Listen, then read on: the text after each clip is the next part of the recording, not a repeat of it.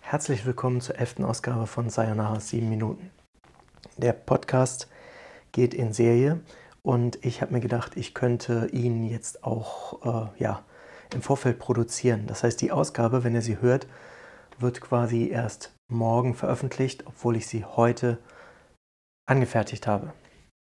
Ob ich das so durchhalte, weiß ich nicht. Auf jeden Fall ist es äh, für mich und mein Arbeitspensum deutlich cleverer, die Zeit zu nutzen, wenn ich sie gerade habe und äh, eventuell dann in manchen Situationen was anderes zu machen.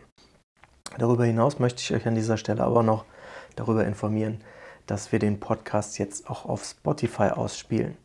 Vielleicht gibt es ja den einen oder anderen unter euch, der lieber auf dieser Plattform zuhören mag. Entsprechend könnt ihr das jetzt auch tun. Für diese Ausgabe vom Podcast habe ich mir zwei Themen rausgesucht. Und zwar möchte ich einmal mit euch über die Aussagen von Intels zukünftigen Chef Pat Gelsinger sprechen und darüber hinaus noch äh, ja, die Gerüchte über Apples kommende MacBook Pro thematisieren, beziehungsweise euch eine Frage dazu stellen. Kommen wir nun aber zuerst einmal zu Intels kommendem Chef, der sich der Belegschaft vorgestellt hat, worüber äh, ja, das Lokalmagazin The Oregonian berichtete. Und zwar hat äh, Pat Gelsinger dort mächtig auf die Pauke gehauen. Zwar hat er zugegeben, dass Intel quasi momentan die schlechteren Chips produziert und indirekt somit auch die Leistung Apples gewürdigt. Allerdings verwendete er dafür auch äh, ja, einen kruden Vergleich, wie ich finde, denn er nannte Apple eine Lifestyle-Firma und betonte gegenüber der Belegschaft, dass Intel jetzt Gas geben müsste, damit es in der Zukunft wieder bessere Chips produziert als die Lifestyle-Firma Apple. An dieser Stelle erinnerte mich das Ganze so ein bisschen an die Situation von Nokia, vielleicht auch an Steve Ballmer, der äh, ja dann aber auch gegangen wurde, weil er es nicht geschafft hat, Microsoft als echte Konkurrenz aufzustellen. In jedem Fall aber Nokia das ähm, ja, lange Zeit verkannt hat, dass dort draußen eine Konkurrenz ist und dass Smartphones im Prinzip die Zukunft sind und entsprechend ins Hintertreffen gelangte.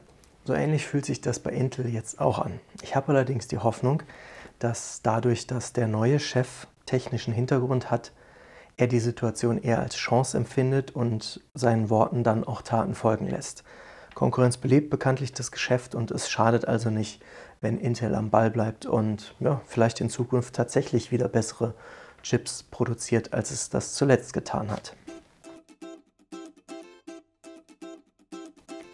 Kommen wir zu einem weiteren Thema. Gerüchte gibt es ja alle Nase lang und zuletzt gab es aber sehr, sehr interessante Gerüchte.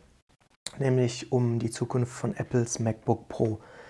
Sowohl der Analyst Ming Chi Kuo als auch äh, ja, Bloombergs Mark Gurman haben Hinweise darauf gegeben, was Apple für ein 14 und ein 16 Zoll MacBook Pro in diesem Jahr plant. Die Geräte sollen ausschließlich Apple Silicon verwenden als äh, Prozessor. Sie sollen eventuell auf die Touchbar verzichten. Das denkt aber vor allem nur Ming Chi Kuo und nicht Mark Gurman, denn der hat beschrieben, dass Apple quasi in Prototypen Geräte getestet hat, die ohne Touchbar auskamen. Das ist dann am Ende nicht ganz so eindeutig, wie äh, der Analyst das vielleicht erzählt. Naja, und was allerdings besonders interessant ist, die Geräte sollen, so haben beide berichtet, deutlich mehr Anschlüsse kriegen als bisher. Nur was heißt das eigentlich deutlich mehr Anschlüsse als bisher? Und kann man sich das überhaupt vorstellen? Ja, wer so ein MacBook Pro mit vier USB-C-Anschlüssen, Schrägstrich Thunderbolt, äh, irgendwie besser zu verwenden als bislang, weil es gibt ja durchaus Zubehör, das hat gar keinen USB-C-Anschluss. Man denke zum Beispiel an einen Netzwerkanschluss oder so, den hatte ja vielleicht ne, das MacBook bis dahin, ich glaube, bis 2015 kann das sein. Falls nicht, korrigiert mich. Aber auf jeden Fall hatte das 15 Zoll MacBook Pro bis äh, irgendwohin noch einen äh, echten Netzwerkanschluss. Und es hatte damals auch noch einen SD-Kartenanschluss. Nur die Frage ist, brauchen wir einen SD-Kartenanschluss überhaupt, wenn wir ja, Apple-Zubehör benutzen, wenn wir quasi mit dem iPhone die Fotos schießen oder keine Ahnung, Songs mit GarageBand auf dem iPad aufnehmen oder erstellen und dann halt auf den Computer übertragen. Klar, wenn man externes Zubehör benutzt, dann braucht man entsprechend auch Anschlüsse.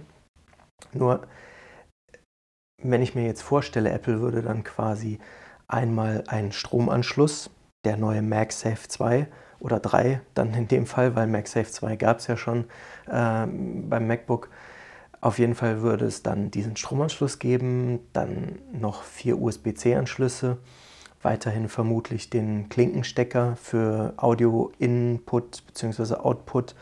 Nur ähm, was sollte es darüber hinaus noch für Anschlüsse geben? Und da kommt ihr wieder ins Spiel, denn vielleicht könnt ihr mir Feedback äh, darüber geben, welche Anschlüsse ihr euch eigentlich wünscht. Was soll Apple im MacBook Pro für Anschlüsse bereitstellen, damit ihr bereit wärt, es zu kaufen.